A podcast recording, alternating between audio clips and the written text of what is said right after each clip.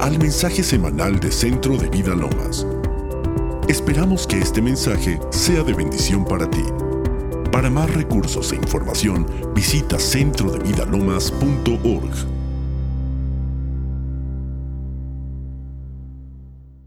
Es sumar para multiplicar. Y quisiera rápidamente mencionar los temas, cómo se fueron desarrollando desde el día de ayer. Alberto y Maite nos hablaron de la importancia de la intercesión, de la importancia de la oración, de que todo parte de esa relación personal de cada uno de nosotros con el Señor. De esos momentos íntimos donde podemos alabarle, adorarle, pedirle, clamarle, pero también oír su voz. Su voz que nos afirma, su voz que nos da dirección. Miguel Ángel e Iris nos hablaron de la importancia del amor y de amar a los hermanos. Qué fundamental es entender que todo en el reino de Dios, en la vida con Cristo, nace del amor y culmina en el amor. Y luego la doctora Lourdes nos habló de la unidad, de entender que en la diversidad puede haber unidad que somos un mismo cuerpo. Centro de Vida Lomas es la expresión, una expresión del cuerpo de Cristo. Y en esta expresión del cuerpo de Cristo, cada miembro tiene un lugar importante. No hay nadie inferior y nadie superior.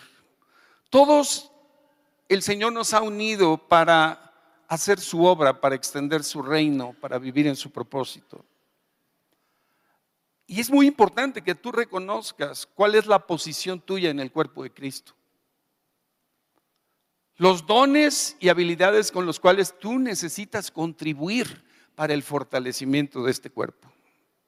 Y reconocer tu necesidad de los demás miembros y la importancia de colaborar juntos en el propósito y en la visión que Dios nos ha dado. Y también para que en los momentos de dificultad los hermanos que están alrededor de ti te sostengan, te levanten, te animen, te lleven hacia adelante. No podemos vivir aislados. Y aún es un aprendizaje del Señor el que podamos vivir en unidad y vivir en familia. Quizá muchos venimos de familias disfuncionales, pero aquí en la iglesia podemos aprender a ser familia.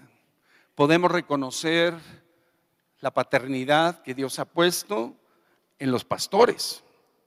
Y a partir de ahí, ir hacia adelante al cumplimiento del propósito personal y del propósito de vida. Me gustaría que pusieran la primera lámina de la presentación.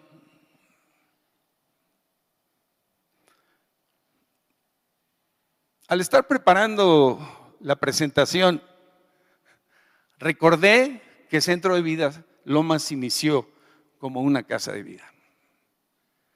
Y fue hasta que llegaron el pastor Gabriel y la pastora Lourdes que la cosa empezó a moverse, empezó a caminar y a multiplicar.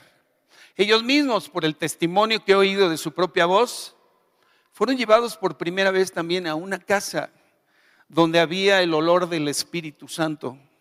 Y ellos no sabían qué pasaba ahí, pero ahí les compartieron de Jesús y ahí recibieron a Jesús. Nuestro origen es una casa de vida. Y de esa casa de vida, a la vuelta de 30 años, un poquito más, hoy tenemos esta infraestructura. A mí me gustaría el día de hoy honrar a nuestros pastores, honrar al pastor Gabriel y a la pastora Lourdes, reconocer que ellos han sido ramas fructíferas de la vid de Cristo.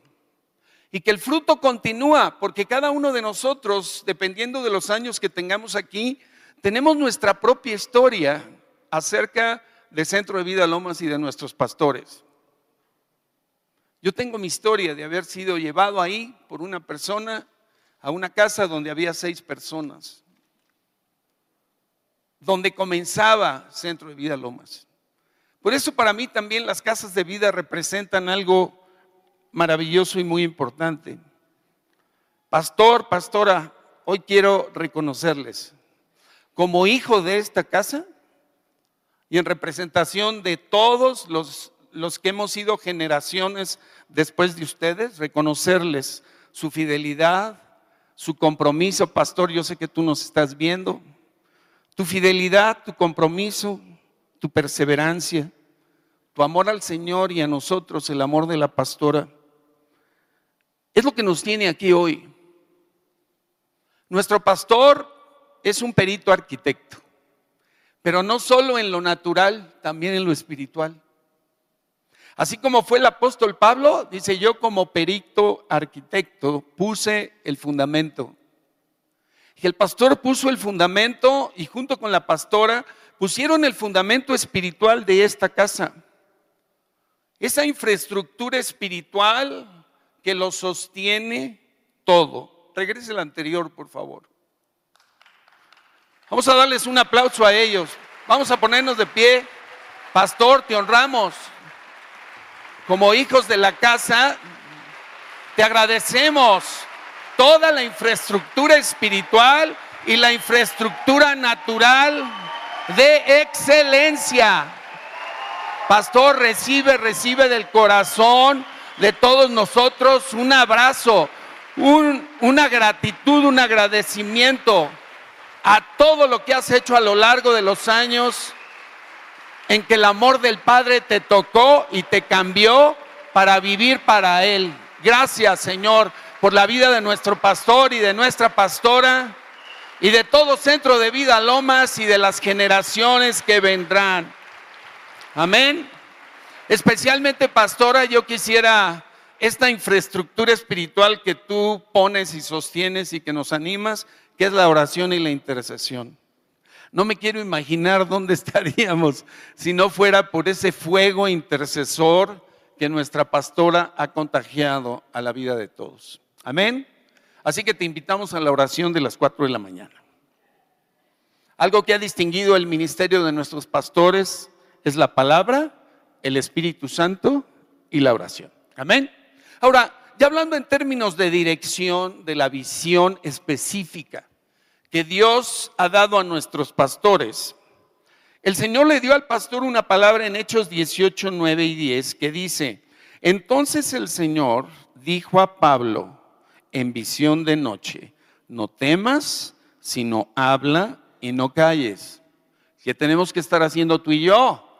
Hablando y no callar. Dice, porque yo estoy contigo y ninguno podrá, pondrá sobre ti la mano para hacerte mal, porque yo tengo mucho pueblo en esta ciudad. Hay mucho pueblo, hermanos, en esta ciudad. Tenemos que hablar y no callar. La visión siempre da dirección. Y otros versículos que son fundamentales y que tienen que ver con la manifestación de lo sobrenatural en Centro de Vida Lomas es Lucas 4, 18 y 19.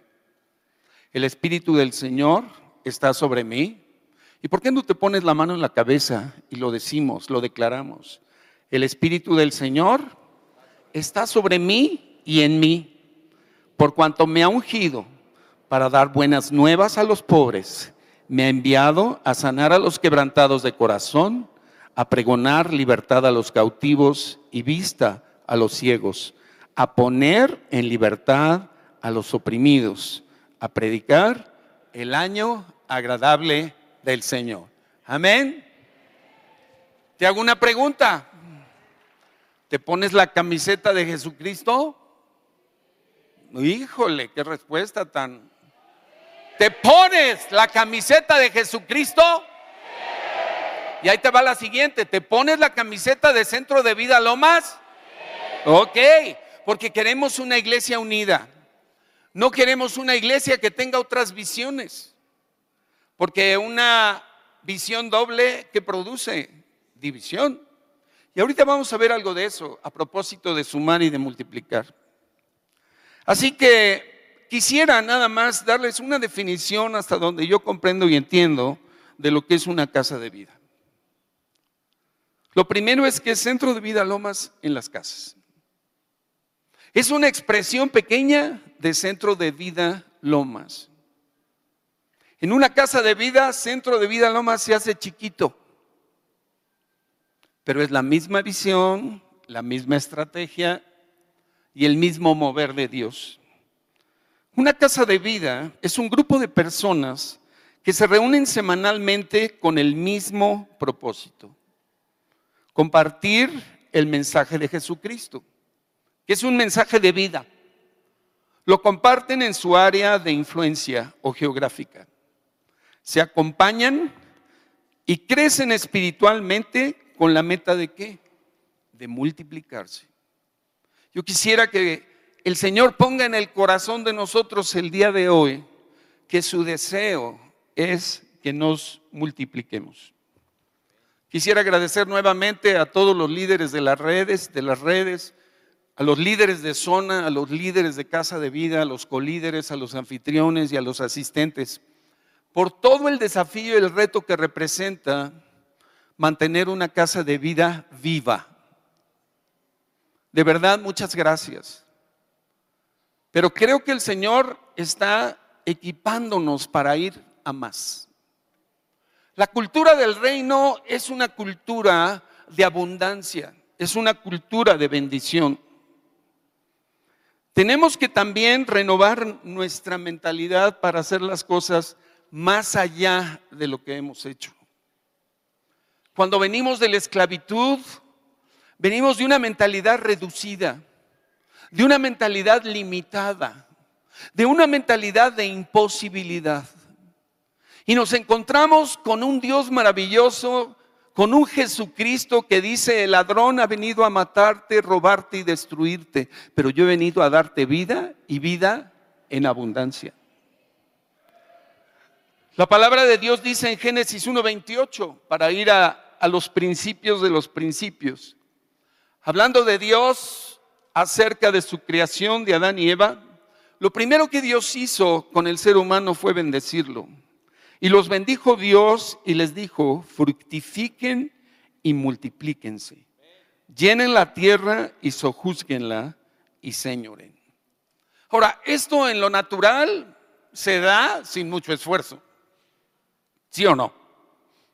Tenemos en muchos países abundancia de población. Pero lo que no tenemos es esta vida abundante espiritual creciendo y multiplicándose y alcanzando las vidas de todos aquellos que hoy van rumbo a la perdición eterna y no conocen a Jesucristo.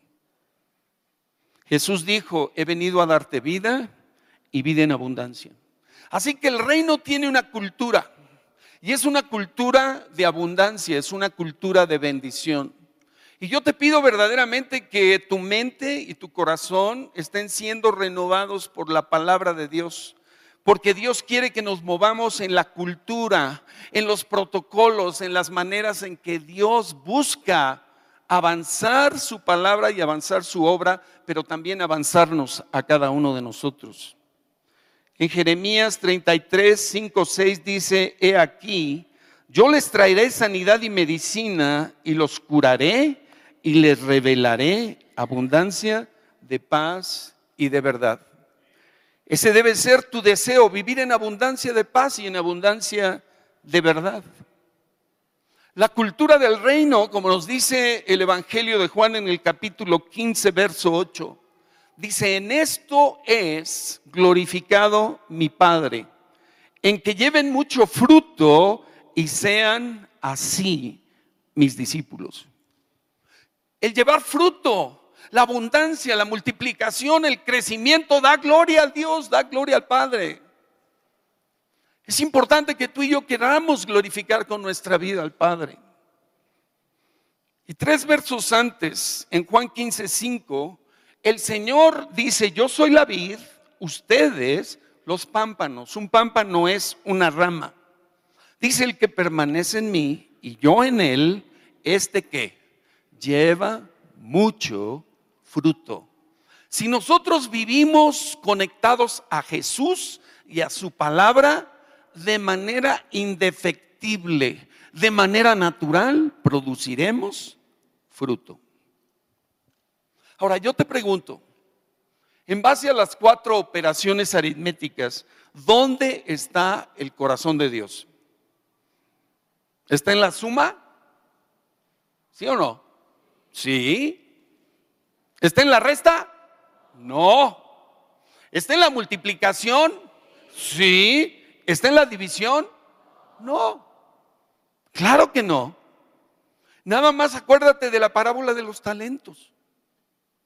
Dios nos ha dado a todos talentos y el Señor espera que los talentos y dones que Dios nos ha dado produzcan una utilidad, produzcan un fruto, den un rendimiento.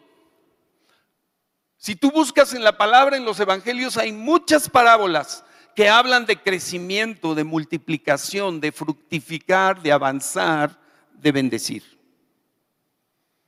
Hay muchas personas que lo peor del caso es que ni están en la suma, ni en la resta, ni en la multiplicación, ni en la división. Están desactivados en nada, en cero.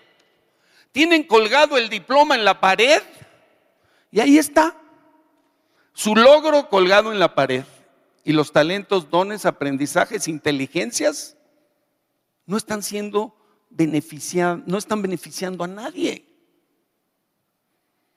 Hablemos de restar o dividir Di conmigo, nunca. Yo restar o dividir en el reino de Dios, nunca, nunca. Restar significa disminuir, reducir en número, menguar, consumir. Mira, cuando tú vives la vida para consumírtela a ti mismo, estás restando.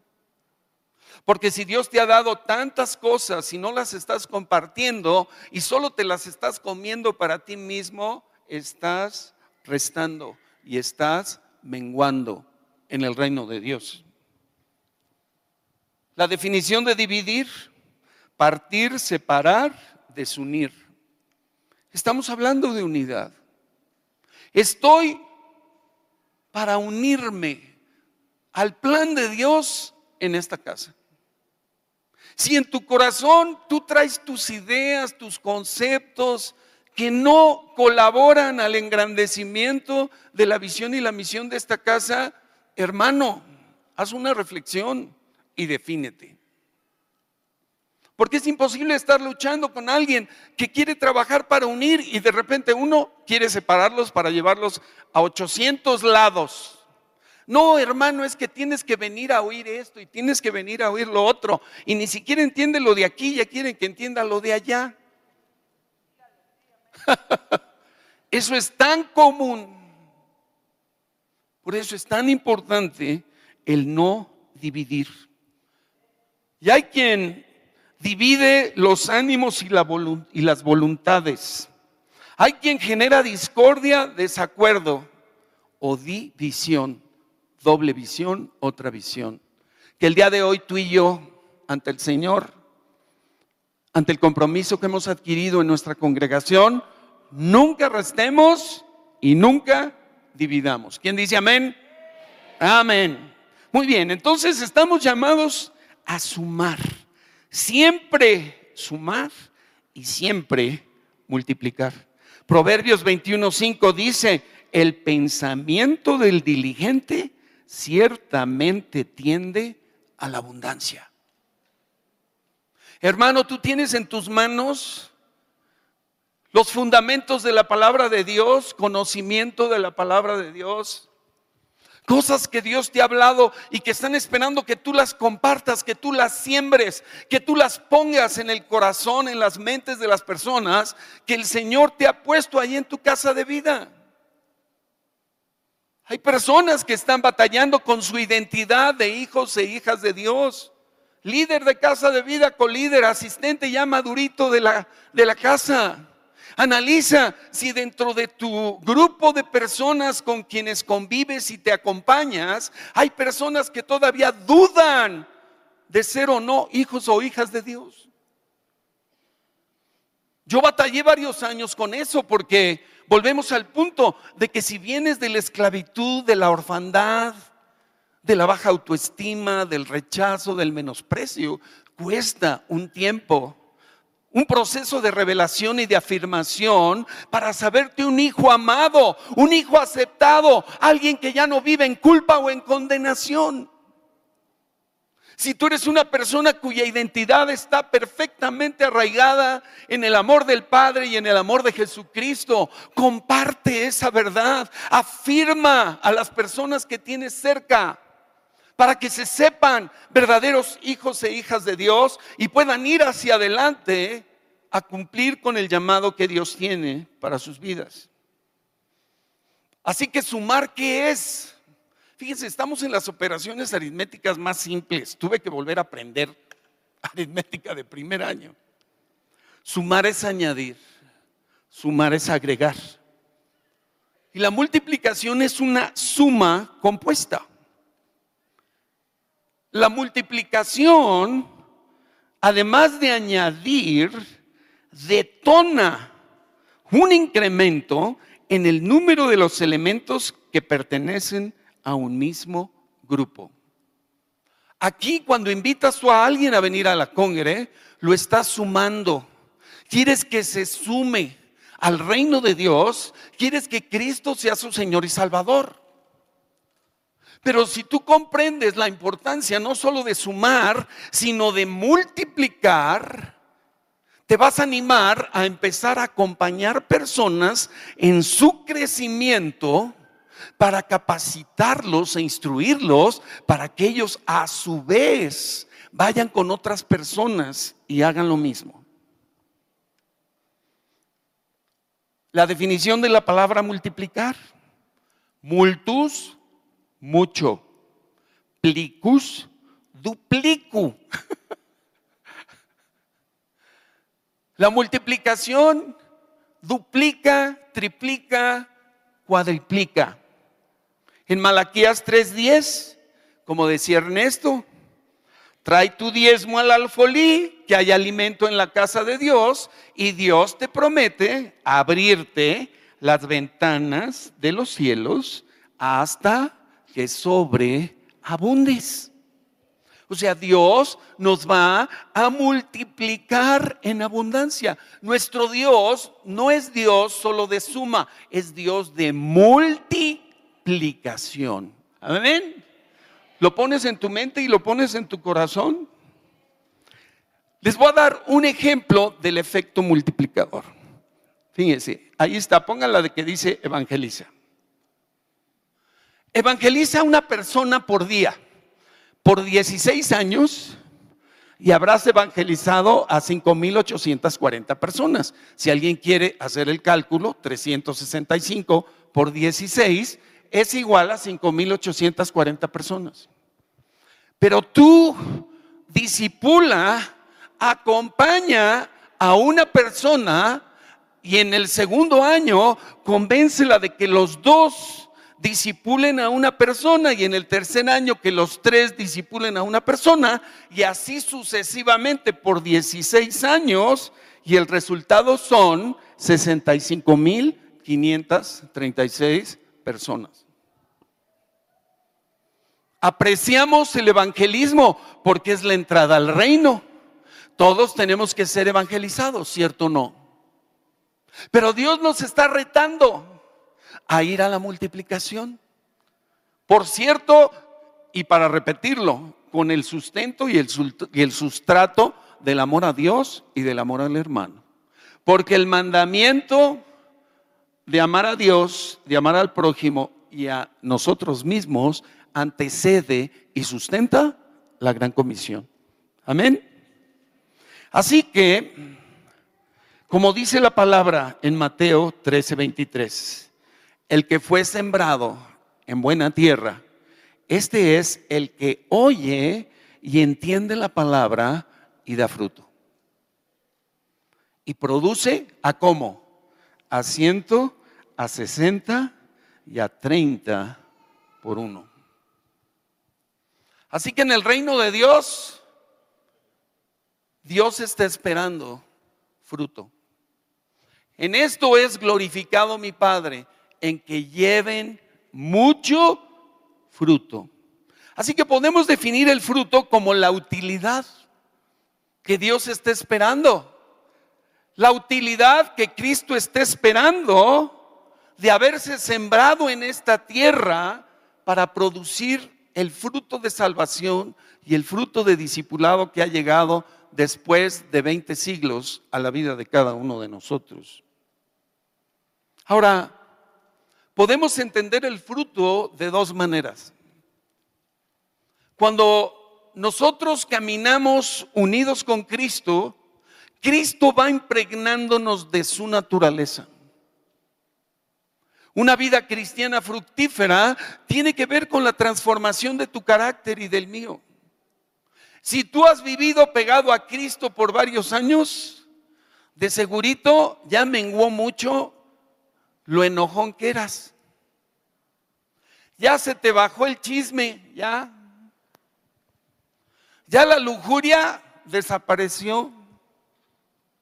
Tus niveles de codicia y avaricia están ya menguados. ¿Por qué? Porque has permanecido cerca de Jesucristo, porque has entendido sus palabras. Tus niveles de rechazo, de tristeza, ¿no? De muñeca fea escondida por los rincones ya se fueron.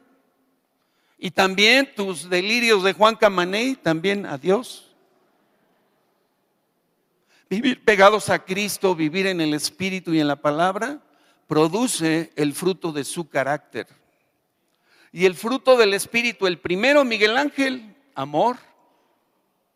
O sea, ¿qué problema vamos a tener si el carácter de Cristo está siendo formado en nosotros y nos llenamos de amor, de gozo, de paz, de benignidad, de, de templanza?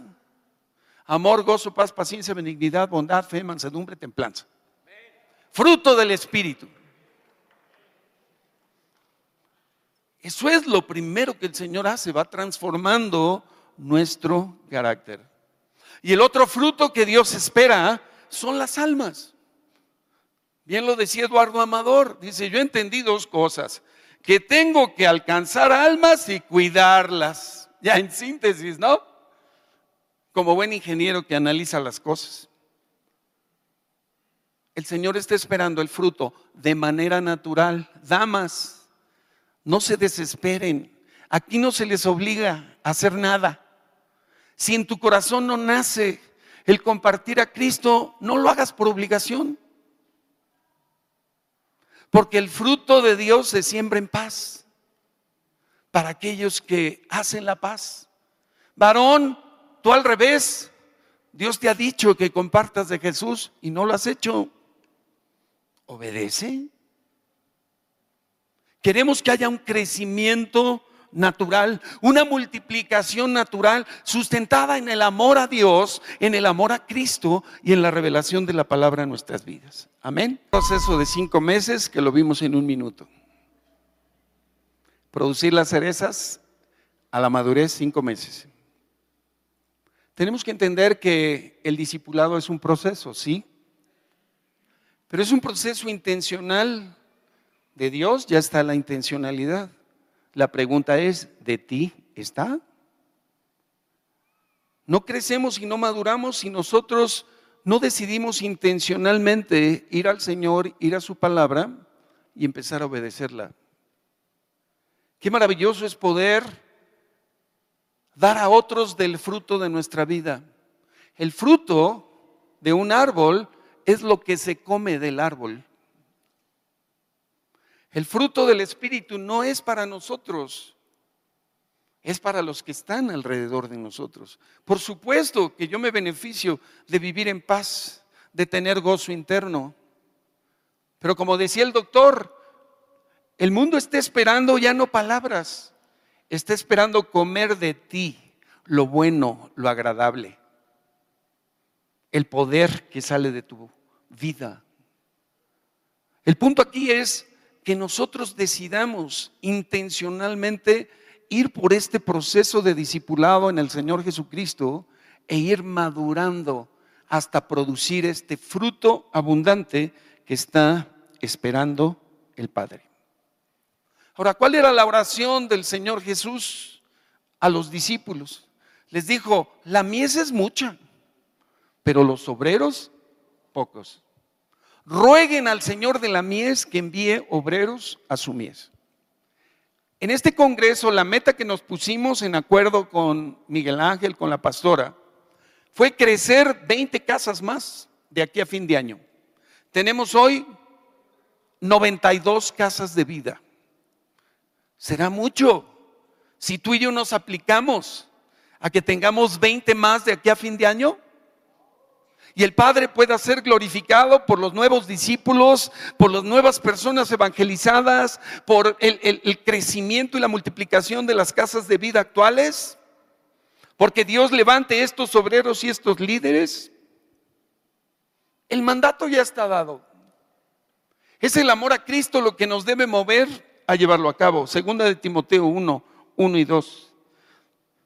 Aquí está el apóstol Pablo hablando de este crecimiento, de esta multiplicación generacional. Le dice, tú pues, hijo mío, le dice Pablo a Timoteo, esfuérzate, toma fuerza en la gracia que es en Cristo Jesús. Lo que has oído de mí ante muchos testigos es tu encarga a hombres y mujeres fieles que sean idóneos para enseñar también a otros cuatro generaciones. Pablo, Timoteo, los hombres fieles y las mujeres fieles, que enseñen a otros. ¿Estás dispuesto a hacer este traspaso generacional? ¿Estás dispuesto a que lo que Dios le dio a nuestros pastores y lo que nos ha dado a nosotros trascienda, vaya más allá, llegue a mayores lugares, toque y alcance muchas más familias? ¿Estás dispuesto? ¿Qué es lo que tenemos que hacer? Simplemente decidirlo y empezar a actuar, empezar a acompañar personas, empezar a, tocar nuevas vidas fuera de los límites que hemos conocido. Y el Señor respaldará todo porque dice que si, si nosotros trabajamos pero Dios no edifica la casa, no hay nada. Pablo decía, yo planté, Apolo regó, pero el crecimiento lo dará Dios.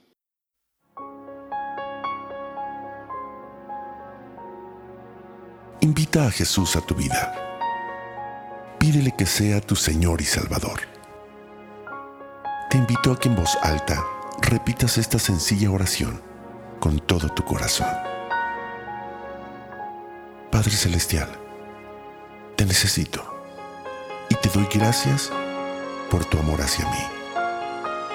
Gracias por enviar a tu Hijo Jesucristo a morir en la cruz para salvarme y perdonar mis pecados. Reconozco que he sido pecador y que cada uno de mis pecados ha sido una ofensa a tu persona, un acto de rebeldía y desobediencia a ti. Me arrepiento de todos ellos y te pido que me limpies con la sangre de Cristo. Hoy me vuelvo a ti de todo corazón. Te pido que entres a mi vida y me hagas tu Hijo. Señor Jesús, hoy te entrego mi vida y te acepto como mi Señor y mi Salvador, creyendo que Dios te resucitó de los muertos para darme la vida eterna. Señor, dame una nueva vida y envía a tu Espíritu Santo a morar dentro de mí para conocerte, amarte y servirte. Te doy gracias en el nombre de Jesús. Amén.